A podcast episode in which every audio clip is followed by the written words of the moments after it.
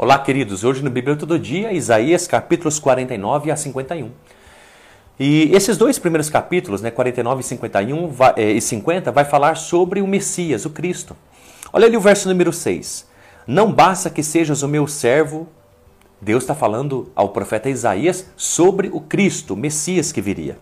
Não basta que sejas o meu servo para restaurares as tribos de Jacó e trazeres de volta os remanescentes de Israel. Não basta, ele, o meu servo, o meu filho, o Messias, ele não vai vir apenas para Israel, diz o texto, mas também te porei para a luz das nações, para seres a minha salvação até a extremidade da terra. Olha que coisa mais impressionante, o crio, e quando que isso é cumprido?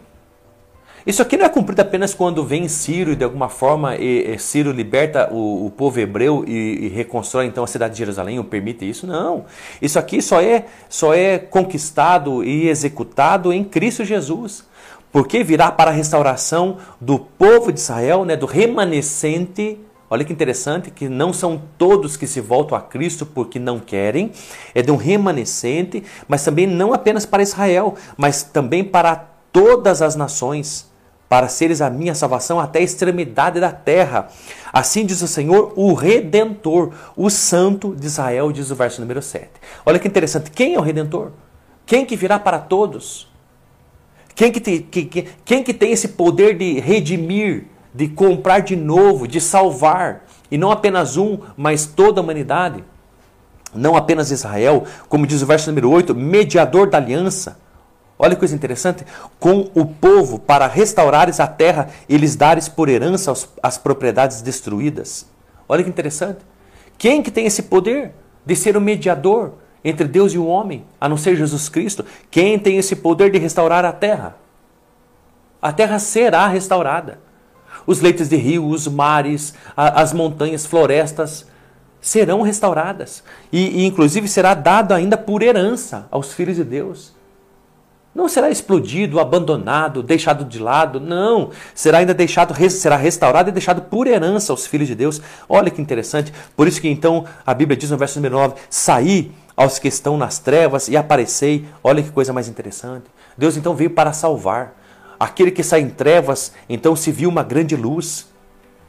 Nunca sentirão fome nem sede, diz o verso número 10. Nem o calor do deserto, nem o sol os afligirá, porque que se compadece deles, os guiará e os conduzirá mansamente aos mananciais de águas. Quando isso vai acontecer? Vai chegar um dia que vai acontecer. No reino de Cristo, por isso nós esperamos a segunda vinda de Jesus Cristo e não apenas a vinda dele, do rei, né, mas também do seu reino. Olha que coisa mais poderosa. E as pessoas virão de longe, como diz o verso número 12, virão do norte, virão do ocidente, virão de Sinim, virão de diversos lugares, de, de todos os lugares para buscar a Deus. Olha que, que coisa mais preciosa e maravilhosa. Mas mesmo assim é possível que os próprios filhos de Deus é, é, é, digam, né, como diz ali o verso número 14, mas Sião diz, né, quem é Sião? Jerusalém. Mas Sião diz, o Senhor me desamparou, o meu Senhor se esqueceu de mim. Olha, é possível. O povo de Deus, em, em algum momento, talvez por tanta dificuldade, aflição, problemas nessa vida, talvez olhe, pense e diga: Olha, o Senhor me desamparou, o Senhor esqueceu de mim, eu estou sozinho. De alguma forma eu acho que eu pequei, fiz alguma coisa errada. É, e, e, é possível isso. Às vezes, sabe, tem tantos problemas, e às vezes os problemas são tão grandes e, e difíceis de serem resolvidos. E, e problemas é, é, é que persistem por anos, por décadas que faz mesmo com que as forças se vão. Se vão. Se vão. É, é, por isso que o livro de Mateus diz no Sermão da Montanha que, que vem a tempestade e é importante que a nossa casa seja construída sobre a rocha, não sobre a areia, porque então para que ela não seja abalada. É por isso que a nossa, a nossa vida precisa estar construída em Cristo para que ela não seja abalada. Porque há tantas as coisas que vêm sobre nós e difíceis e, e, e tão sérias que a gente pode realmente pensar, questionar, talvez é, dizer, né, como diz o verso número 14, o Senhor me desamparou e o Senhor se esqueceu de mim. Você tem se sentido desamparado por Deus? Passa pela tua cabeça, pelo teu coração, que Deus se esqueceu de você? alguma promessa que ele disse, já passou tantos anos e, e de alguma forma, puxa, eu acho que Deus se esqueceu de mim. Será que isso é possível? Saiba, ainda que você possa dizer isso no seu coração, nesse exato momento, como diz o verso número 14, olha o verso número 15. Deus diz: Pode uma mulher esquecer-se do filho que ainda amamenta, a ponto de, de, de não se compadecer do filho do seu ventre? Mas ainda que ela se esquecesse, eu não me esquecerei de ti. Se você pensa, se isso está no teu coração, que você está sozinho e que Deus se esqueceu de você. Deus está dizendo para você, e usando a minha boca para isso, lendo Isaías 49, verso número 15. Ainda que uma mãe esqueça o seu filho que amamenta, que saiu do seu ventre, e olha que isso é, é dificílimo, saiba que Deus não se esquecerá de você. Olha que coisa mais preciosa. Olha o verso número 16. Eu te gravei na palma das minhas mãos. Você entende isso? você entende que Deus escreveu você, o teu nome na mão dele? Você já escreveu alguma coisa na sua mão? E eu pergunto, por que, que você escreveu algo na sua mão? Porque era importante e para que você não se esquecesse. Sabe de uma coisa? O verso número 16 do capítulo 49 diz que Deus escreveu você na sua mão. Por quê?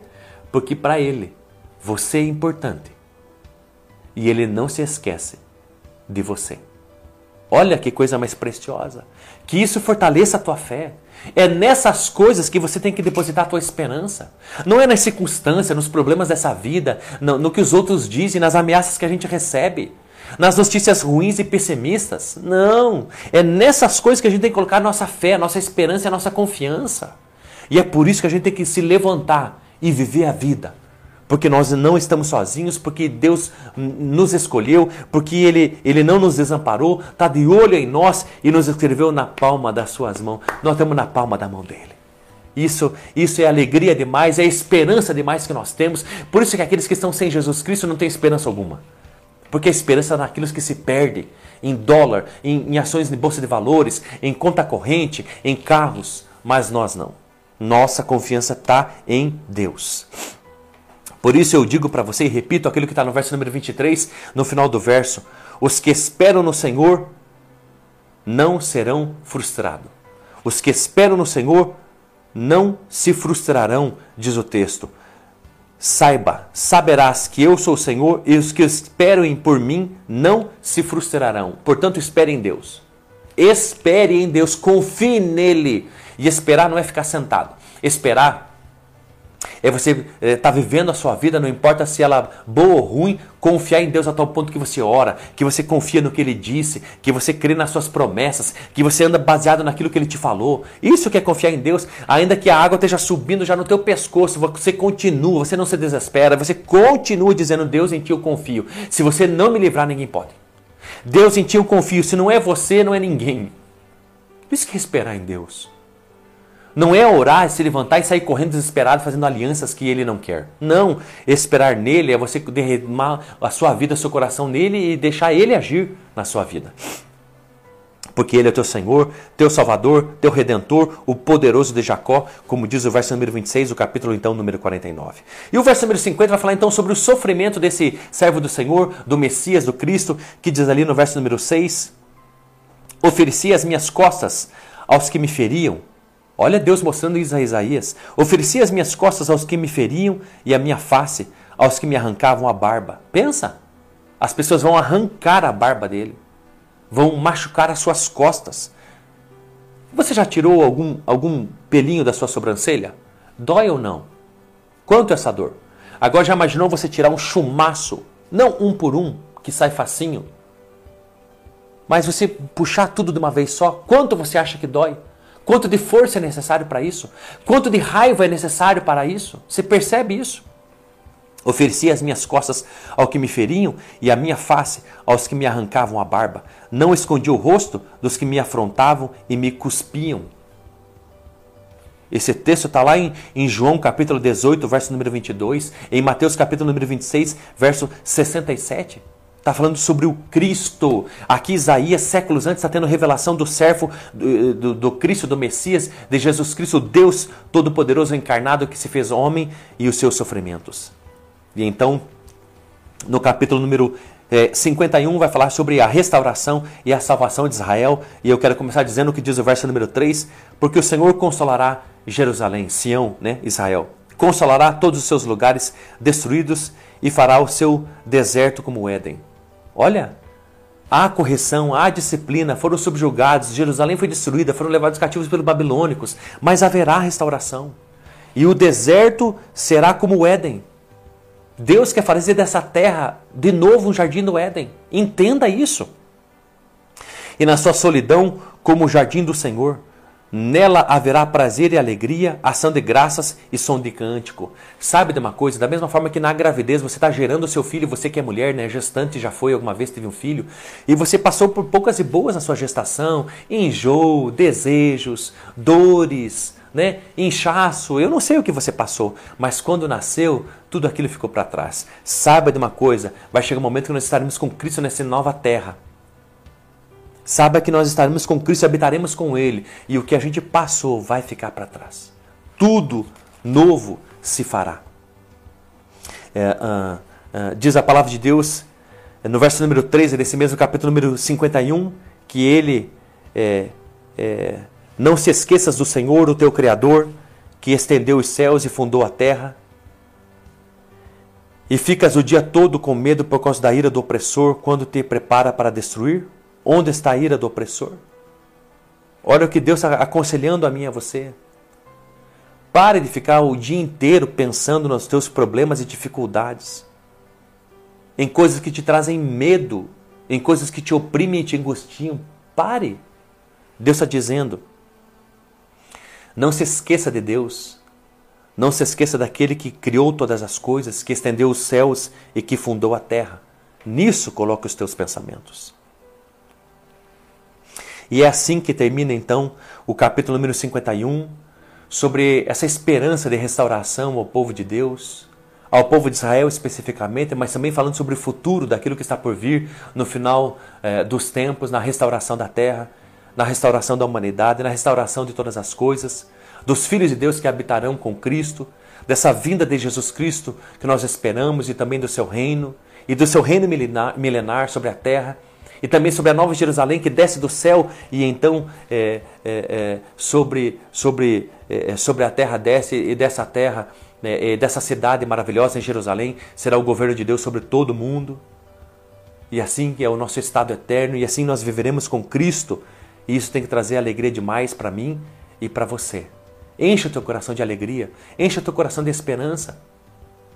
E não fique, como diz o verso número 13 do capítulo número 51, não fique é, pensando e, e, e, e, oprimindo angustiando teu coração com pavor e medo por aquilo que, por uma má notícia, um opressor, um, um, uma injustiça. Não. Coloque os seus olhos em Deus. Como diz o livro de Colossenses, coloque os teus olhos em Deus. Coloque os teus olhos no céu. Olhe para cima. Pense em Deus e tire um pouco os olhos do mundo em nome de Jesus. E então você vai perceber no teu coração esperança, alegria. Você vai olhar e dizer: Não, eu espero dias melhores. Eu espero a volta de Cristo. Eu, eu espero viver com Ele. E quando Ele aqui estiver, se farão nova todas as coisas. E ainda que você está esperando a volta de Jesus Cristo do seu reino, você, como filho de Deus, estabeleça o seu reino o Espírito Santo habita dentro de você.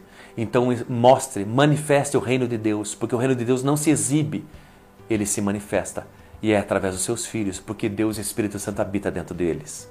Fique com Deus, Deus te abençoe, venha o reino de Deus, venha sobre você e sobre mim. Deus te abençoe.